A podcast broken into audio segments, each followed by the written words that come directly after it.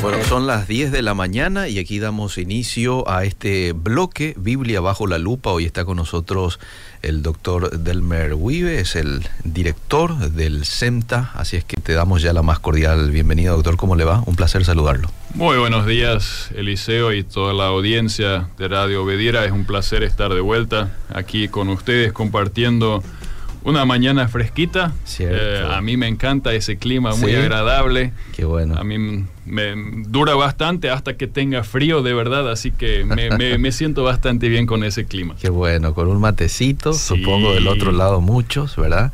Y expectante a escuchar el tema de hoy. Se vino un buen, con un buen tema, doctor, ¿eh? Y como te dije, me gusta complicarme la vida, ¿verdad? Así que... Bueno. Sí. Para, para los que no escucharon de pronto, ahí ya estamos en el Facebook también. Gracias, Keren. Hoy hablamos de ¿se pierde la salvación? Según Hebreos capítulo 6, verso 4 al 6 aquí es bueno delimitarlo, porque es un tema muy amplio, ¿verdad? Que si lo tomamos así nomás con abarcando toda la Biblia, necesitamos mucho más que media hora. Viste que los títulos eh, tienen una, función muy específica y eso es llamar la atención. Y entonces acá también, eh, si ponemos el tema, ¿se pierde la salvación? Bueno, a algunos se les abre se les abre mundos y ya están afilando los cuchillos para, para después, para la discusión, las diferentes posturas que se tienen. Sí. Pero esa es la intención, ¿verdad? Llamar un poco la atención con ese título. Mi intención hoy eh, no va a ser la de, abarcar ese tema con el con toda la desde la punta a punta de, la Biblia. Claro. Eh, no nos daría el tiempo. Es eh, muy amplio. Eh, hay muchísimas cuestiones que, que, involucran, están conectadas con esa temática. Entonces eso obviamente yo no tengo la intención de abarcar y dar las respuestas últimas en cuanto a ese tema del día de hoy. Bien. Lo que sí me gustaría hacer con ustedes y con la audiencia de investigar y ver ese texto y analizar esos tres versículos de Hebreos capítulo 6. Sí y ver qué es lo que dicen y qué es lo que no dicen. A partir de ahí, eso puede ayudar a encontrar una respuesta a esa pregunta si se pierde la salvación o no. Una vez más, subrayo que no es la única y no es la última respuesta.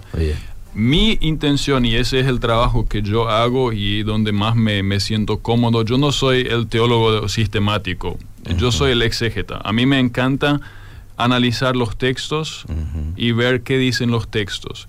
Después la sistemática tiene la tarea de, unir diferentes textos, Antiguo Testamento que dice, el Nuevo Testamento que dice, y ahí se convierten lo que llamamos los dogmas, ahí se, ponemos las bases de la enseñanza. Hoy vamos a dar un paso atrás y vamos a detenernos en un pasaje. Bien. Y no, no y le invito no vamos a, salir de ese texto. No, no, no, e, exactamente. No voy a salirme de ese texto en el sentido de, yo quiero explicar ese texto. Ahora, las conclusiones puede darnos directrices para conclusiones dogmáticas. Okay. Para los, para los oyentes también. Bien. Em, quizás importantes, pero no es la última palabra. Habría que tener en cuenta un montón de otros versículos más que dicen que van en diferentes direcciones. Bien, bien, muy bien. Tiene que ir a Hebreos capítulo 6. ¿eh? Así es. Me, y... me imagino algunos yendo a la Biblia rápidamente, o ahí en el celular, ¿verdad? Sí. Hebreos 6. Hebreos 6, vamos a leer desde el verso 4, doctor, ¿verdad? Sí, por favor. Porque es imposible que los que una vez fueron iluminados y gustaron del don celestial, y fueron hechos partícipes del Espíritu Santo, versículo 5, y asimismo gustaron de la buena palabra de Dios y los poderes del siglo venidero, verso 6, y recayeron, sean otra vez renovados para arrepentimiento, crucificando de nuevo para sí mismos al Hijo de Dios y exponiéndole a vituperio. Ahora, Decime vos, ¿cuál es tu primera impresión al leer ese texto? Sobre todo los primeros dos versículos y después la primera parte del 6, donde más nos vamos a detener. Es imposible que, lo que una, eh, los que una vez fueron iluminados, está hablando de aquellos que este, accedieron a Jesús, ¿verdad? Lo recibieron a Él y gustaron de la buena palabra de Dios y los poderes del siglo y recayeron. Es una persona que eh, decae en su fe, o sea, se aparta en algún momento. Ok. ¿Estoy en lo correcto? Yo no sé. Bueno, yo te estoy preguntando por tu primera impresión. ¿Por qué hago esa pregunta? Yo creo que muchas veces la primera impresión que te da un texto es la correcta. Porque la Biblia no se ha escrito para esconder algo o no es un, misterio oculto, sino es palabra revelada. Y muchas veces la primera impresión, lo que primero te sale a la vista al leerlo, mm. es lo correcto. Ahora, en esa temática, mm. y ahí es donde yo entro y me, detuve a investigar ese texto, es que, por ejemplo, Doherty, un teólogo que ha escrito también un libro de cómo enseñar Biblia a los niños.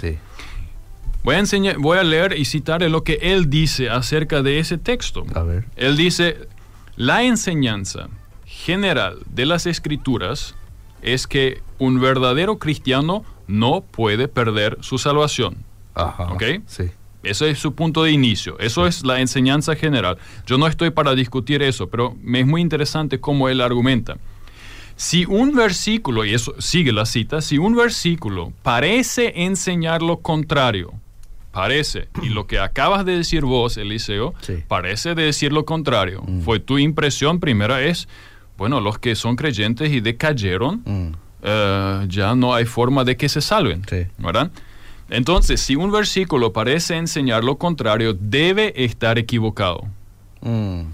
Quizás no entendamos completamente la enseñanza de este versículo. En todo caso, sabemos lo que no enseña y lo que no puede enseñar. Mm. Ahora, cuando yo leí por primera vez esa cita, me pareció súper problemática. Porque, ¿qué pasa? Yo pongo delante del texto una declaración dogmática. Sabemos que la Biblia enseña eso. Ah. Entonces el versículo no puede decir lo que dice. Ah. Y entonces la pregunta es que quizás también el oyente se hace, pero ok. Eh, y quizás muchos también comparten eso. No, no, no. Una vez creyente nunca pierdes la salvación. Eso es imposible. Mm. Dejemos un poco de lado esa cuestión y vamos al texto. Y vamos a hacernos la pregunta. Em, cómo, ¿Cómo logramos entender? Y a ello quiero animarle al oyente de estar muy atento. Hay una manera de proceder. Mm. Porque acá tengo en ese texto un montón de palabras. Dice los que una vez fueron iluminados. Mm. Y lo que, y vuelvo a Doherty, lo que personas como Doherty hacen, por ejemplo, ellos dicen, no, no, no, eh, fueron iluminados, pero llegaron a estar muy cerca de convertirse, pero al final no se convirtieron. Ah. Gustaron solamente, probaron un poco, pero no comieron la torta completa. Pero fueron una vez iluminados, pero se les apagó el foco otra ah. vez. Eh, fueron hechos partícipes, o sea, así un poquitito con el Espíritu Santo, pero no lo tuvieron de verdad. Ah, muy bien. Entonces, esa es la interpretación. ¿Por qué? Porque no puede ser que alguien pierda la fe. Entonces tenés que buscarle vueltas que darle para que este texto te, siga, claro. para que entre, ¿verdad? Porque la Biblia, y ahí prácticamente todos, también Doherty va a estar de acuerdo, la Biblia no se contradice. Sí, cierto. Ahora, ¿cómo proceder? Mm. Yo lo que animo a hacer a cada oyente, si ustedes tienen los que en el caso de los que fueron una vez iluminados, mm. hmm, ¿Y cómo voy a saber lo que significa iluminados? Mm. Eh, no estamos hablando de los Illuminati acá. Para aclararlo. sí, pero en realidad bien es la misma palabra, los iluminados. Entonces, ¿qué hago? Yo busco y yo trabajo personalmente muchísimo con la concordancia. Mm. ¿Qué hace la concordancia? La concordancia me muestra pasajes donde esa misma palabra aparece. Okay. Y entonces yo interpreto la Biblia con la Biblia y veo cómo esta palabra es usada. En otros pasajes. En otros pasajes. Y entonces es súper interesante aquí em, ver dónde aparecen estas palabras. Y yo me voy por la palabra iluminado. En, griego es fotizontes. Okay. De fotos, está ahí, ahí está la fos, es luz, fotizontes es la palabra griega que, que aparece aquí. Sí. Em, fotizo y yo, bueno, ¿qué significa? ¿Dónde aparece? Y yo me doy cuenta que aparece en Hebreos 10:32, la mismísima palabra. Te voy a pedir que leas. Hebreos 10. 32. Hebreos 10:32. A ver qué dice. Eso va a, echar mucha luz a, la interpretación correcta, ¿verdad? Hebreos 10:32. Pero traed a la memoria los días pasados en los cuales después de haber sido iluminados, sostuvisteis gran combate de padecimiento. Mira, ahí aparecen los iluminados. O sea, cuando después de haber sido iluminados soportasteis una gran lucha de padecimientos. ¿Qué está diciendo aquí? En la misma carta a los hebreos sí. se usa esa palabra iluminados. Sí y está diciendo, bueno, esa gente fue iluminada y soportó persecución. Ajá. ¿Fue creyente o no creyente? O sea, yo no creo que nadie sufre persecución por ser casi creyente. Entonces, al fin vas a dejar la toalla ahí tirada y no, no, no, no. Yo, yo sí simpaticé un poco con el cristianismo, pero cuando estamos hablando de persecución, de padecimientos, no, no, no. Fíjate lo que dice en el verso siguiente, con vituperios y tribulaciones fuiste hecho espectáculo y por otra, bueno, y sigue diciendo, es un poco más específico nomás en que la, persona o el, público al cual se está refiriendo padeció vituperios, tribulación. Exactamente. Mm. Entonces me da a entender que Hebreos aparentemente entiende iluminados, en el sentido de que es gente creyente. Los que fueron iluminados están dispuestos a sufrir persecución. Okay. Entonces no es posible decir, eh, fueron iluminados sí, pero no llegaron a tener toda la fe. Y ahí podríamos seguir. Eh, y leemos Segunda de Corintios 4.4. Ahora ya salimos un poco más amplio. Segunda de Corintios 4.4. de Corintios 4:4 dice, en los cuales el Dios de este siglo cegó el entendimiento de los incrédulos para que no les resplandezca la luz del Evangelio de la gloria de Cristo, la cual, el cual es la imagen de Dios. Hasta el 6, seguimos. Porque no nos predicamos a nosotros mismos, sino a Jesucristo como Señor y a nosotros como vuestros siervos por amor de Jesús. Porque Dios que mandó que de las tinieblas resplandiese, resplandeciese la luz, es el que resplandeció en nuestros corazones para iluminación del conocimiento de la gloria de Dios en la faz de Jesucristo. Exactamente. Otra vez aparece la palabra luz, fos, y iluminados, fotizontes ahí. Mm. Fueron iluminados y es el contraste directo entre la gente que está en las tinieblas y los que sí le conocen a Dios y le aceptan a Dios son los iluminados. Okay. Y esto podríamos seguir, no necesitamos leer Efesios 5, 8. Mm. Está la palabra fotos. Mm. O primera de um, Pedro 2, 9, también fos, de luz. Y siempre equivale al conocimiento de la verdad. Se refiere a personas en el contexto bíblico neotestamentario, a personas creyentes y seguidores de Cristo. Bien. Entonces, eso es una manera de proceder y creo que el texto de Hebreos 10:32 nos ayuda un montón para ver que dentro de la misma carta, de iluminados, se refiere a personas que son creyentes de verdad. Mm. Bueno, es la primera palabra. Hay algunas más. La, segunda es en el, 4, en el verso 4, 5, eh, perdón, en el eh, verso 5. Y asimismo gustaron de la buena palabra de Dios y los poderes del siglo venidero. Gustaron. También aparece en el, 6, en el 5 y aparece en el 4. Probaron el don celestial, gustaron la buena palabra de Dios. Y ahí la argumentación va más o menos así. Ellos probaron un pedacito Mm. pero sin comer la torta. Mm. Otra vez, porque no son creyentes. Mm. Okay. Llegaron a estar muy cerca. Ahora, otra vez, ¿cómo, qué, significa gustaron? Goyomai es la palabra griega ahí. Hebreos 2.9. A ver, ¿qué dice Hebreos 2.9? Muy rápidamente. Hebreos 2. versículo 9, dice, pero vemos a aquel que fue hecho un poco menor que los ángeles, a Jesús coronado de gloria y de honra, causa del padecimiento de la muerte, para que por la gracia de Dios gustase la muerte por todos. Es la misma palabra si yo digo en el capítulo 6, versos 4 y 5 que gustaron, mm. significa solamente probaron, pero no fue, no es que realmente llegaron a ser creyentes. Entonces tengo que ser consecuente y decir que Jesús no murió él, no, él gustó nomás un poquitito de la, de la eh, muerte, eh. pero no, no fue bien, no murió bien de verdad. Oh, qué peligroso. ¿Ves el problema que tengo? Y no puede ser que una vez la palabra signifique esto, la otra vez la, es la misma palabra, en el griego incluso. Entonces, otra vez nos ayuda a ver, bueno, yo parto, y creo que la gran mayoría de los oyentes también, de que Cristo en la cruz murió. Sí es que no se quedó ahí. Estamos de acuerdo, pero él murió de verdad. Y entonces probó la muerte por todos, gustó un poco, trató de estar muerto, pero no, funciona.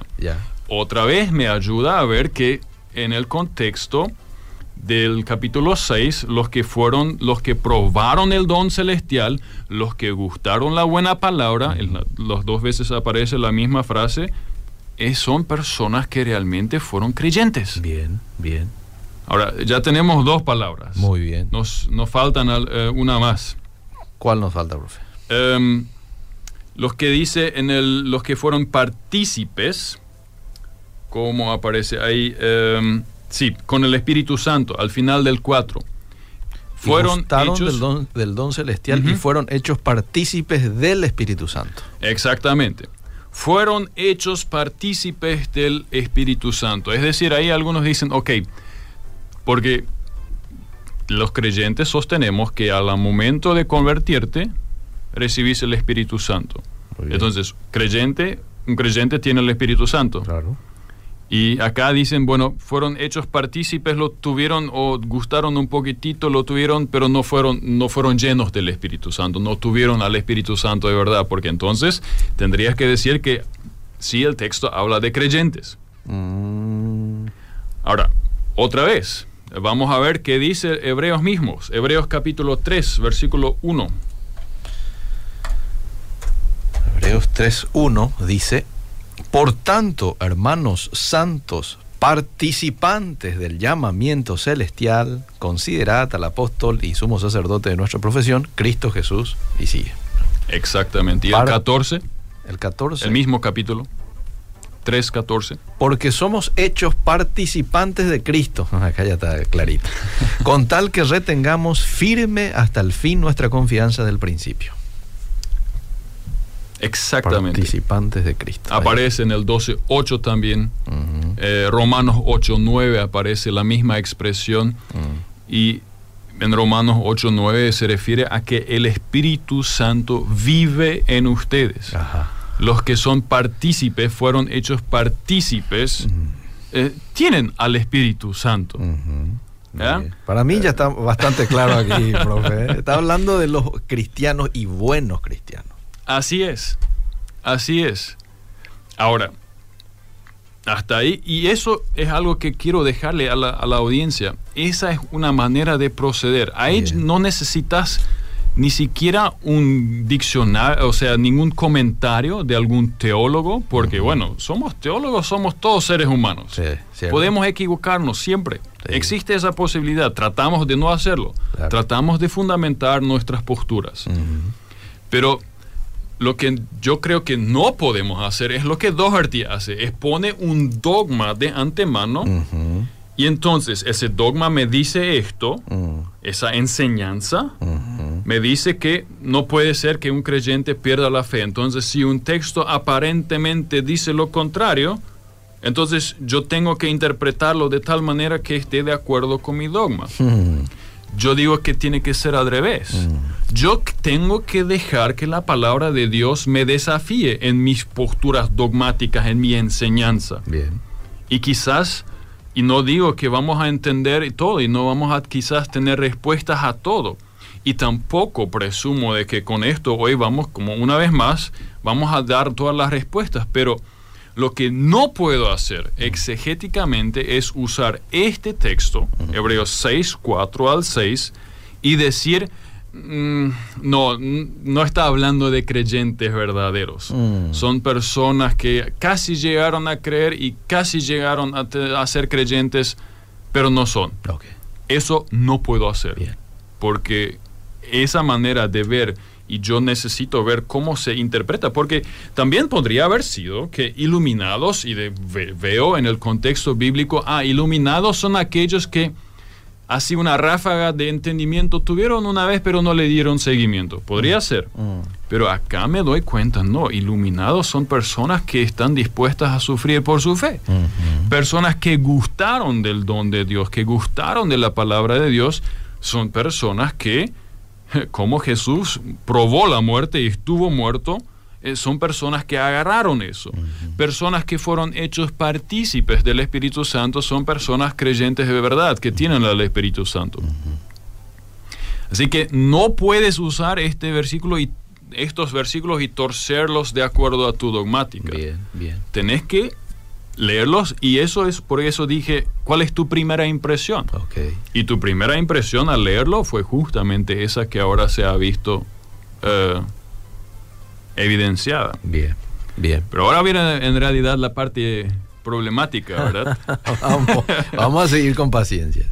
El 6, ¿verdad? El 6. Y recayeron, sean otra vez renovados para arrepentimiento crucificando de nuevo para sí mismos al Hijo de Dios y exponiéndole a vituperio. Después cayeron. Mm. Tu, versión dice recayeron. Acá la palabra es em, para pesontas, caer. Y es muy interesante, otra vez el griego es un idioma que logra expresar solamente con el tiempo muchas cosas. Y aquí aparece el auristo. Eso en castellano no conocemos, es un tiempo en el griego. Ese tiempo eh, enfatiza no tanto lo temporal, sino un aspecto y es algo puntual. Si en el griego aparece el auristo, no se trata de un proceso, no se, no se trata de algo alargado, prolongado, es algo puntual. puntual.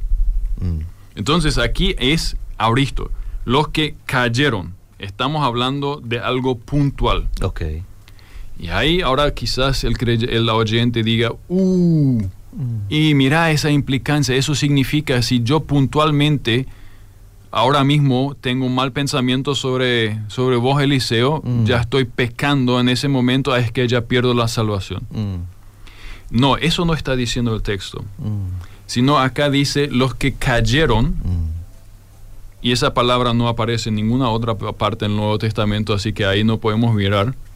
Es ah, única vez que aparece en el Nuevo Testamento aquí, en ese texto. Y es eh, los que cayeron se apartaron del, de, de, ser creyentes, de todo eso, los que antes eran iluminados. Eh, y es se trata de, en el contexto de Hebreos 3.12, quizás nos ayuda a leer Hebreos 3.12, aunque no aparezca la misma palabra ahí. Hebreos. Mirad hermanos que no haya ninguno de vosotros corazón malo de incredulidad para apartarse del Dios vivo. En ese sentido también creo que tenemos que entender ese, esa palabra de caer, de apartarse del Dios vivo. Okay. Y en el capítulo 2 habla de pecar deliberadamente. Mm. Entonces, eso tenemos que tener muy en cuenta, el 3.12 y el 10.28 hasta el 31 creo que es el contexto. Eh, no se trata de, ¿viste ese, ese desliz donde caes en realidad no, no quisiste? Dijiste una mala palabra, se te chispoteó, dice el chavo el 8, ¿verdad? Mm, sí. No, acá se trata de deliberadamente rechazar a Dios. Okay. Es algo puntual, pero es una decisión deliberada. A eso se refiere en el contexto del capítulo 2 y el 3. Eso es lo que acá en el 6 se está diciendo. Bien. Significa que por voluntad propia yo rechazo eso, suelto. No tiene nada que ver con un pecado singular, tiene que ver con un giro de la voluntad consciente. Y eso creo que es muy importante porque la otra parte dice, bueno, entonces no puedes tener certeza de salvación. La Biblia habla de que podemos tener certeza de salvación. Hmm. Cristo nos salva, no hay nada que pueda arrebatarnos de las manos de Cristo. Claramente enseña eso. Pero aquí está hablando de una decisión propia de caer, de soltar y ya deliberadamente por una decisión, por una decisión, no es algo involuntario. Exactamente. Ah. Y esa persona, y por eso dice, es imposible que eh, renovarlos otra vez al arrepentimiento. Mm. Eso significa esta persona que gira rompe el puente. Mm. Porque ¿Y ese puente quién es? Es Cristo. Para llegar a la salvación solo tengo un camino y ese camino es Cristo. Al rechazar Cristo, rompo el único camino que tengo. Y por eso es imposible que vuelvan. Mm. Porque está, si, si, si, no vas por Cristo no hay vía. Eso es lo que está diciendo el texto. Están rompiendo ese puente y no hay posibilidad de volver porque ya Cristo no, no es su vía. Claro la única vía es Cristo. Expresa una imposibilidad porque el apóstata, el que rechaza eso, repudia la única base sobre la cual la salvación es posible. Repudiar a Cristo es abrazar lo imposible hmm. en cuanto a la salvación.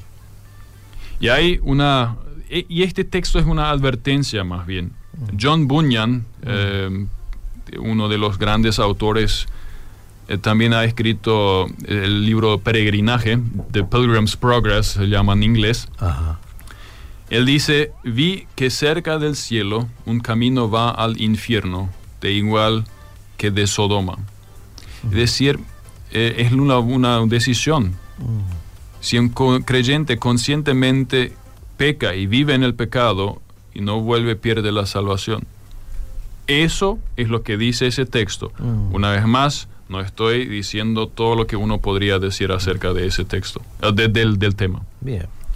Bueno, vamos con algunos mensajes, porque la gente, usted sabe, siempre quiere tener algún tipo de participación. Buenos días, gracias por enseñarnos. Aprendo mucho con ustedes, que Dios les bendiga, dice Virginia.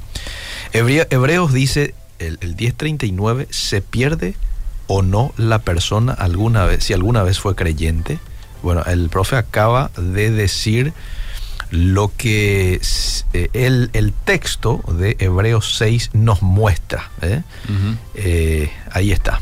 Ese iluminado me confunde. ¿Podría dar la definición, por favor? Y bueno, y hemos hablado, ¿verdad? Iluminado en el contexto de Hebreos. Se refiere. Y una persona creyente, que ha sido y es en, el, en la Biblia. Está las tinieblas, las personas que viven en las tinieblas, es que las personas que viven sin Dios. Los iluminados, y es la luz, Cristo es la luz del mundo. Iluminados en Hebreos y también en otros textos es usado para personas que son creyentes ah, se hizo luz, ellos entienden. Oh, bien, bien.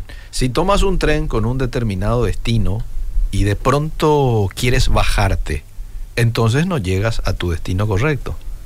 Y bueno, yo tomo el tren rumbo a tal ciudad, ¿verdad? Pero en el camino cambio de eh, parecer y soy yo el que me bajo, ¿verdad? Algo parecido está en esto. Bueno, eh, a ver qué más hay por acá en el WhatsApp. Hay algunos mensajes que también quieren, ¿verdad? Voy a leer un poco. Linda enseñanza, linda enseñanza la del profe, Hebreos 4:11, advertencia contra la apostasía, dice. Una consulta, ¿entonces la salvación se pierde? Eh, mira, eh, mi respuesta va a ser bastante diplomática este texto no puede usarse de manera para decir que no está hablando eso. Ese texto claramente me dice eh, que son personas creyentes y es una advertencia de si rompes esa, ese puente no hay otro. Y, pero por otro lado, y esa es la otra parte que muy en serio la tenemos que tener, no hay nada que nos pueda arrebatar de la mano de Dios. Mm. No existe, ni, ni el diablo mismo nos puede arrebatar de ahí. Nada ni ángeles ni potestades. Aquí está hablando de una decisión propia donde yo decido ir por otro camino. Y mm. esa es la, para mí, teológicamente es una diferencia. Yo estoy de acuerdo y eh, soy consciente que no todos lo van a ver así. Mm. Pero yo me quedo con ese texto. Bien, bien. Bueno, pero es como que, y, y, tiene lógica, profe, porque es como que Dios va a respetar también tu decisión final, no te va a llevar este obligado ¿no? A un lugar en donde vos decidiste no irte. Ya. ¿Verdad? Sí, y, por eso esa, esa respuesta que yo acabo de dar tiene muchísimas conexión con muchas otras cosas, por ejemplo, con la predestinación. Y ahí, por, eh, para terminar esa parte, y, pero después quisiera hacer un anuncio más también y recordarle algo a la audiencia, quisiera terminar esta parte con una cita de C.S. Lewis, que dice, solamente va a haber dos personas, dos tipos de personas al final. Mm un grupo a los cuales Dios le dice, hágase tu voluntad, querido ser humano, mm. y no van a estar en el, en el cielo con Dios. Y la otra mitad, o la otra, no sé, mitad, la otra parte que dicen, Señor, hágase tu voluntad. Entonces, ¿es la voluntad del Señor o es mi propia voluntad? Lo graficaste pero muy bien. ¿Qué es lo que tenemos que anunciar? El próximo 10 de mayo. El 10 de mayo. El 10 de mayo nosotros lanzamos y ahí empieza, empieza un, un eh, curso online sobre homilética, el arte de predicar.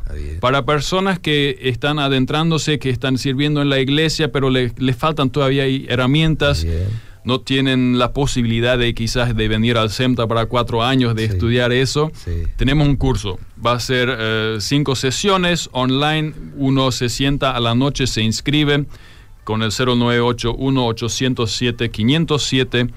Em, pueden inscribirse, buscar las informaciones, son 200 mil guaraníes. A tu hora, cuando a vos te guste, vos te sentás y ves, haces las tareas vamos a tener un certificado también de participación y podés entrar y adentrarte en lo que es el arte de predicar la palabra de Dios, algo fantástico. Bien, bien, excelente. Ahí ustedes escucharon. Te pediría que una vez más nos cites el número donde la gente puede enviar un mensaje. Exactamente, 0981 81 807 507. Bien, ahí está. Bueno, mi querido doctor Delmer, muchísimas gracias por su tiempo y hasta en cualquier ocasión de vuelta en tenerlo aquí. Con mucho gusto y muchas gracias a vos, Eliseo, y un saludo a la audiencia. Que pasen un lindo resto de jornada. Muy bien, seguimos.